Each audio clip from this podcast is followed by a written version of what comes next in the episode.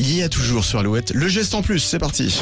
Alouette, le geste en plus. Ah oui, pendant que nous, on fait de la radio, on s'amuse, eh bien le monde avance. Des scientifiques français continuent leurs recherches et des alternatives aux énergies fossiles. On a tous conscience qu'il est important de limiter notre consommation d'énergie en tout genre. C'est pourquoi l'INRA planche sur les matières de demain en valorisant les déchets organiques. À Nantes, par exemple, une équipe planche sur du caoutchouc nouvelle génération. Alors le caoutchouc synthétique provient des dérivés du pétrole. hein. Il est possible qu'un jour, le caoutchouc soit conçu à partir de peaux de tomates. Et oui, les peaux des tomates sont hydrophobes, étirables et minces, donc une base parfaite pour faire du caoutchouc, même si les scientifiques avouent que les usines de sauce tomate ne produiront jamais assez de déchets pour qu'on ait un jour des pneus en peau de tomate. Mais ce procédé pourrait être appliqué à d'autres fruits et légumes comme la pomme par exemple. Autre piste de travail, des pièces automobiles créées à partir de lin.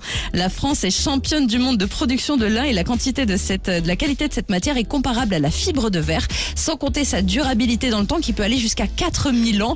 Bref, on n'est pas prêt d'arrêter le progrès. Et ben pour payer la courroie de distribution, j'espère que ça coûtera moins cher.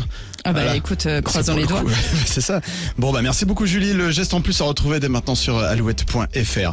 Dans un instant, la masterclass, on va en parler avec Olivier qui va nous rejoindre juste après un bon Jimmy Cliff maintenant sur Alouette.